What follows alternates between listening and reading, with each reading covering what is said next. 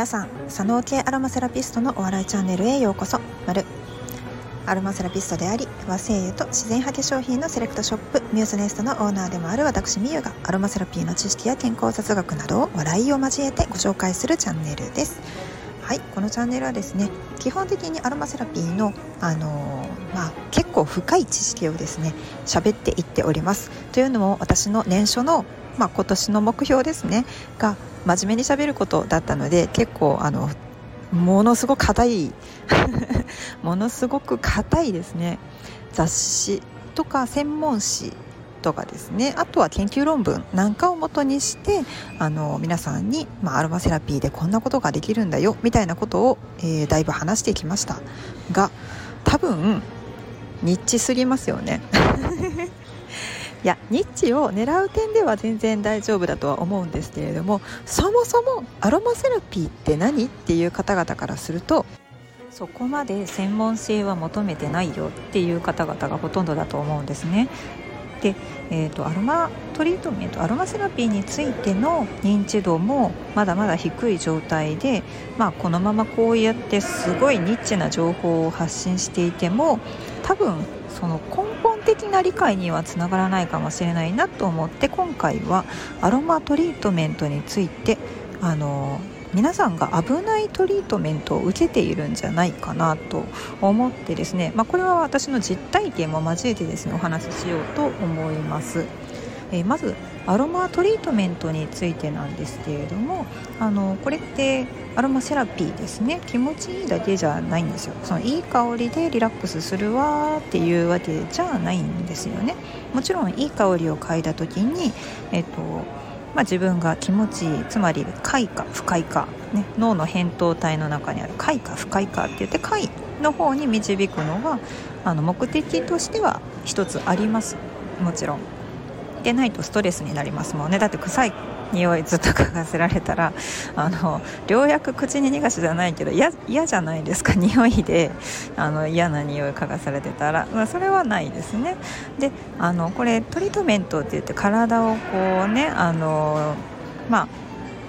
何ですか撫でたりさせたりちょっとこう押したりっていう風に、まあ、するんですけれども、まあ、こちらについても、まあ、ちゃんとした目的があるわけですね。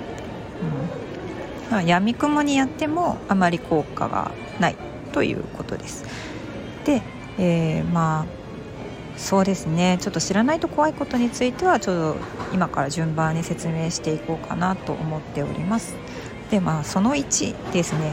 アロマトリートメントはマッサージではない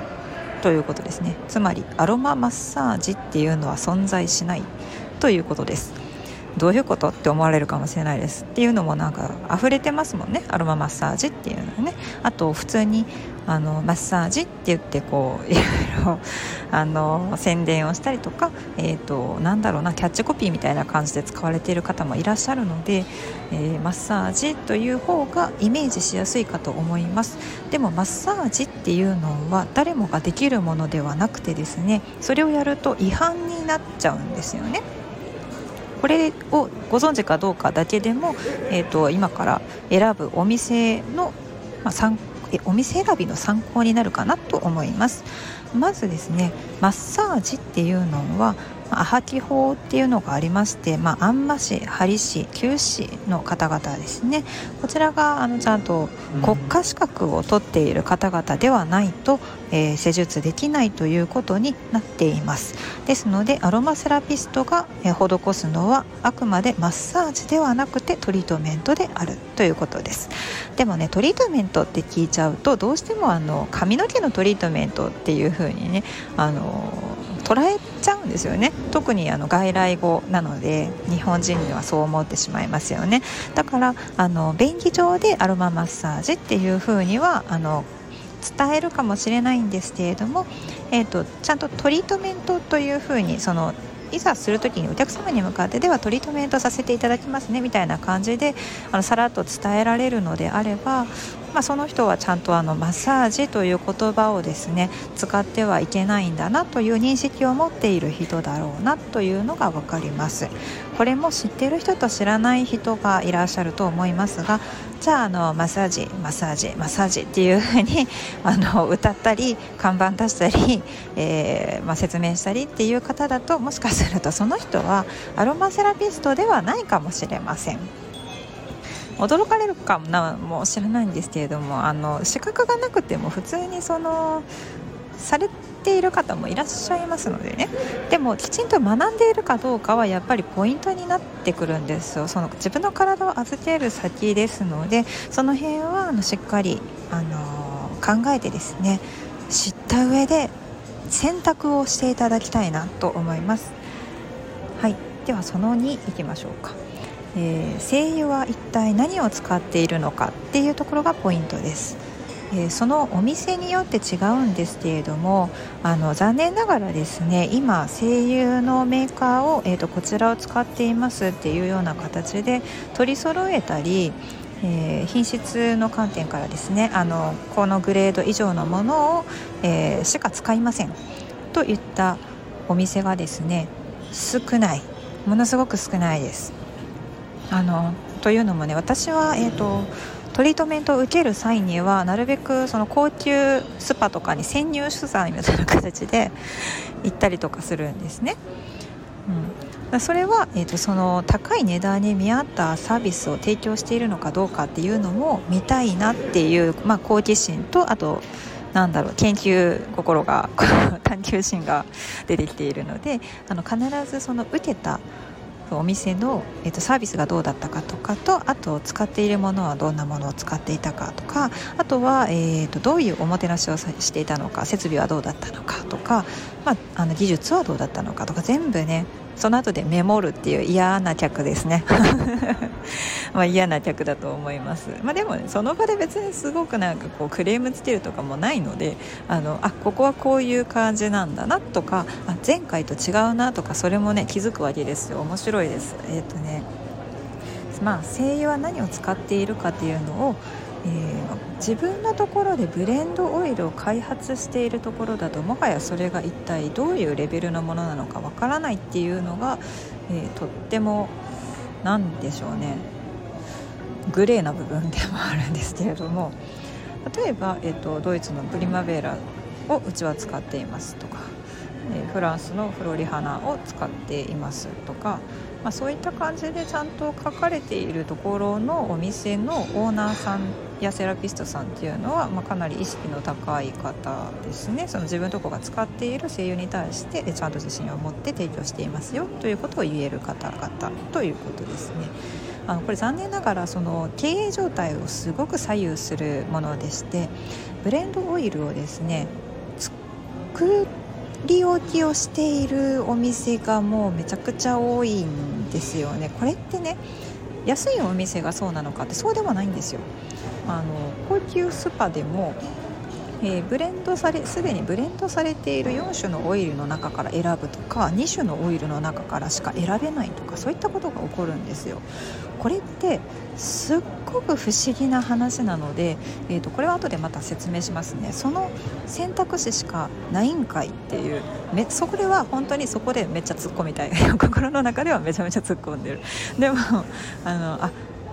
経営状態がそうなるとこれで、えーと、コストを削減しているのかなっていうのをそこで見られてしまいます。あの知っている人からするとそうですね。うん、であとは、えーと、声優の使用量に関してなんですけれども、えー、ここはそうですね所属している教会ですとかあとはその方の持っている知識によっても左右されていきます。例えば、えーと、AEAJ 日本のアロマセラピストの資格を、まあ、勉強された方であっても、えー、AEAJ の域から出ないのであれば体に対しては1%顔に対しては0.5%濃度までしか、えー、精油を入れないという選択になるわけです、まあ、それ以上は考えられないということですね。で、えーとまあ、海外のせ、えー、専門資格ですねになってくるとそれが、えーと、例えば、まあ、2%までとかあとは3%までとかあとは、えーと、主訴としてはこういったものがあるけれども、えーと、精神的に効かせるのであれば、えー、薄めの濃度でいこうとかそういったことをこう判断できるかどうかっていうところがその人の、えーと持っている知識量になってきます。この使用量もですねあの薄めのものしか作らないっていうのであればそれは、えー、ちょっとケチってる感が否めないと思います。すみません。めっちゃ悪口言ってるかもしれない、うん、でもあのえなんかおかしいなってそれこういう手相で訴えてるのになんでそうなるんだろうみたいなことも、まあ、多々あったっていうことですね。例えばですよ。あの某有名リフレクソロジー店であの反射区をですね刺激してもらいたくってちょっと駆け込んだことがあるんです。でそこで、えー、500円プラスするとアロマのオプションがつけられますよっていう風に案内されて私はアロマセラピストなので迷わず「あじゃあ」って言って あのオプションつけてくださいって言ってお願いしたんですよ。そしたらですね何が起こったかというとえー、リクライニングでこうねリフレクソロジーだからこう足を投げ出してこう寝ている私の胸の上にですねカットされたキッチンペーパーみたいな何て言うんですかねその、まあ、オイルを吸うティッシュではないんですよ。なんかこうちょっとこう厚めの紙というかの、まあ、言ったらですね2センチ ×2 センチぐらいの紙片をですね私の胸の上にポンと置かれたんですよね。えっ、ー、とえ？って足裏とか、まあ、膝までの施術のそのなんだろう、えーと、塗布するものに対して、えーとこういったものを入れますかっていうような提案とかではなくてえーと、リラックスしたいですか？リフレッシュ系がいいですか？ラベンダー好きですか？嫌いですか？みたいな感じで聞かれてで、まあ、ちょっとリラックスしたいでって言ったら それを染み込ませた紙片を胸の上にポンと置かれたということがあります。なんだか衝撃的すぎてすごくあのネタとしてすごく覚えています。それで500円っていうのもねなんか不思議な話ですよね。中に混ぜるんだったらまだ分かりますよ。その使用量として例えば 20ml 足だけで足だけだと 20ml もいらないと思うんですよ。10ml か 15ml ぐらいのオイルを使って、まあ、そこに何滴か精油を垂らすっていうのであれば分かるんですけど。違うなみたいな。違うよねっていうようなあの私の心にモヤモヤが残ったことは皆さん容易に想像がつくと思います、はい、そういうこともあるんでね。今日本当にあのえそうなのってこれが正解なのってちょっとあの聞いたら分かるかもしれないし見直すとああそういえばってあもう思い当たるようなこともあるかもしれないしまあちょっとこれは私はちょっと根に持っていました はい、次ですね、まあ、3番目。コンサルテーションはしっかりしているかというところです。これですねコンサルテーションっていうのは、まあ、いわゆるそのトリートメントを受ける前のアンケートみたいなものです。問診票みたいな感じですよね。でこの問診票みたいなものがですね実は本当に一番大事なものでこれをすっ飛ばしたりとかあのすごく簡易化しているのであれば重大な事故につながりかねないんですよ。というのもその私がトリートメントを行っていた時はもうそのコンサルテーションで聞き逃したことがあったらすっごいやばいなって思うぐらいでした。でなんでかっていうとあの精油の成分っていうのは、まあ、お薬みたいに生成されているものではなくてさまざまな成分が入り混じったものでしかも濃度が高いんですね。でそれを体に塗布することによって、まあ、皮膚から吸収されて血中まで行くんですよでただ嗅ぐだけでもえー、嗅覚ルート鼻から吸ってで肺の方まで行って肺胞からも毛細血管から、えー、吸収されるというのが分かっています。でそこまでね浸透したりするものって化粧品でもものすごく珍しいと思うんですよね。化粧品って大体表皮とか、まあ、言っても新皮とか。じゃあそこを超えて血中まで入り込むって言ったらもうもはやそれは化粧品なのかっていうレベルなんですけど精油っていうのはですねキャリアオイルに、まあ、溶かして塗布することによって皮膚からも吸収してしまいます。で、えー、もちろん吸うだけでも呼吸で吸収してしまいます。だから何を使うのかっていうのすごく考えないとダメなんですよ。使ったらダメな人たちがいっぱいあるんですね。あのこういうの近畿事項。まあその声優に対する近畿事項っていうのはありますけれども、でこれに関しては本当にそのいっぱいありましてだからこそこのコンサルテーションの問診票みたいな形でですね一番気にするのは起用歴です。えー、今まで大きな病気にかかっているかどうかとか手術の経験はどうかとか怪我をしていないかとかそういったことですね。でこれ大きな病気であったりとか風邪レベルであってもトリートメントは受けることはできません。というのもアロマセラピーはですねセラピーとはついていますが治療行為ではなくて、えっと、あくまで健康と美容の増進について使われるものであると日本国内ではなっているからです。えー、海外に行けば、えーと、もちろんそのお医者さんがですね、あのアロアロマオイル、まあ、いわゆるエッセンシャルオイルをですね、まあ、処方してですねそれをちゃんとこういうふうに使いなさいよという指示書付きで、ま、対症療法的に使ったりとか、まあ、そういうことはあるんですけれども、まあ、日本国内においてはそんなそんなことをやる資格がないわけですよ。薬剤師じゃなくて。うん。薬剤師レベルのですね。これをこの分こういう形で使ってくださいね。他に薬は飲んでませんか？みたいなね。そういったことがそういう資格がないわけですよ。だからもうそこはそのアロマセラピストさんの、えー、知識量にあのすっごくあのかかってます、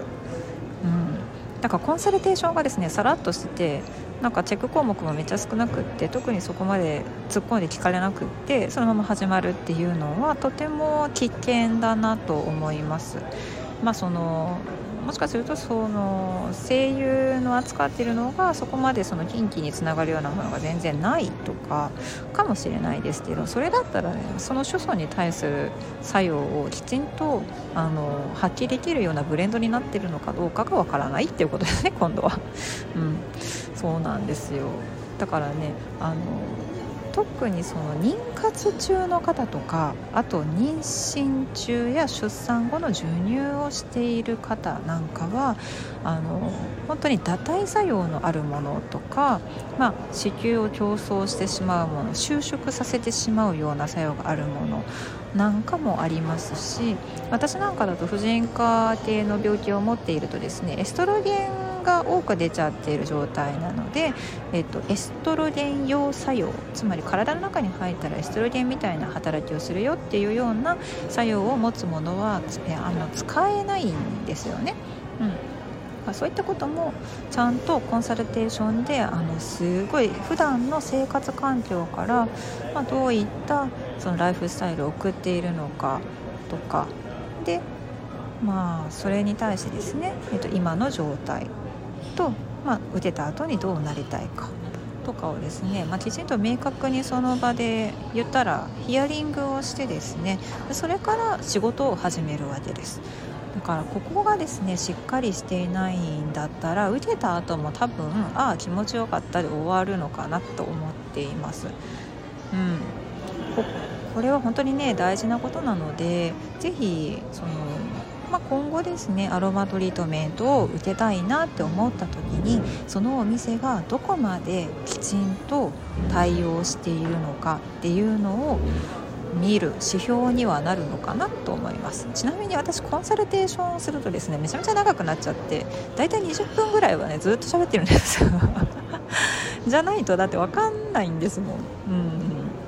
いやだからもう5分以内で話終わるとか多分ないですね、まあ、そういう人に対してはその話長くするのが嫌だとかいう人に対してはですねいやまああのそれだったらそういうお店に行っていただいた方がいいかなとは思います。それはご本人の希望なのでね、うん、で使えるものもあんまりないよっていうのは言えそうですね。あ例えばそのローズマリーなんかがねそのえーと認知症の予防にいいっていうのをまあ、マスコミとかで聞かれた方も結構いらっしゃると思うんですよ。そのアロマセラピーに詳しくなくてもマスコミが、えーと、取り上げた時に話題になったっていうことですね。でもローズマリーの精油っていうのは結構禁忌があってですね特に高齢者の方に使用する際にはものすごく注意しないとダメなんです。その人が高血圧だったらどうすんのっていうようなねことがあって、うん。からその辺もあのなんだろうこれからの時代なんですけれどもとっても便利なものではあるんですが使用する際にはちゃんとあの見極められるような、えーと、知識をですね身につけていっていただきたいなと思います。で今回ですねこれを喋るだけで20分かかってるんですよね。であのこういったこのすごくその入門編というかその今までそこあんま意識してなかったかもっていうようなところにですね気づいていただくような入門編のセミナーとかをですねちょっと始めていきますのであのもしご興味があればですねあのそういったセミナーに参加していただければなと思います。毎月毎月私が開いている無料のしゃべり場の声優ワイワイ会っていうのはもちろんそのあのアロマセラピー初心者の方でも全然大丈夫なんですけれどもこういったそのすごく初歩的な何だろうセラピストだったら知ってるだろうよっていう暗黙のルールをですね一から説明する機会っていうのがなかなかなかったりするんです。前回なんかあの解剖生理学の知識とか薬理とかもバッチリですよっていうような方々が集まっちゃったので、その辺は本当にすっ飛ばして化学成分のあのことはキーワードとかがバンバンバンバン飛び交うようなですねプロ会になってしまうんですねそう。だから、えっと、そういったその初めてなんですっていう。今までやったこともないんです。打てたこともないんですっていうような方々でもあの学べるようなカリキュラムにしていけたらなと思っております。ます。ということで長くなってしまいました。しかもなんかすごいあの外で収録しているのでちょっと雑音が入っていてすみません。そんな感じでですね私はあの西洋のアロマセラピーのこともいろいろ勉強しながらですね、えーとこまあ、その中でも日本国内の経済を活性化させたいなっていうのもあるし日本の中の声優が持っているものっていうのは非常にやっぱりその可能性を感じているので私は、えーと、日本人であるのがですね、まあ、アドバンテージになると思って和声優の専門店をやっております。よろしければ、えー、一度覗いてみてください。あのご質問とかがあったら気軽にレターあとはもうつぶやきたいと思ったらあのコメントの方に残していただければと思います。ではでは、えー、和声優の専門店ミューズネストミュでした。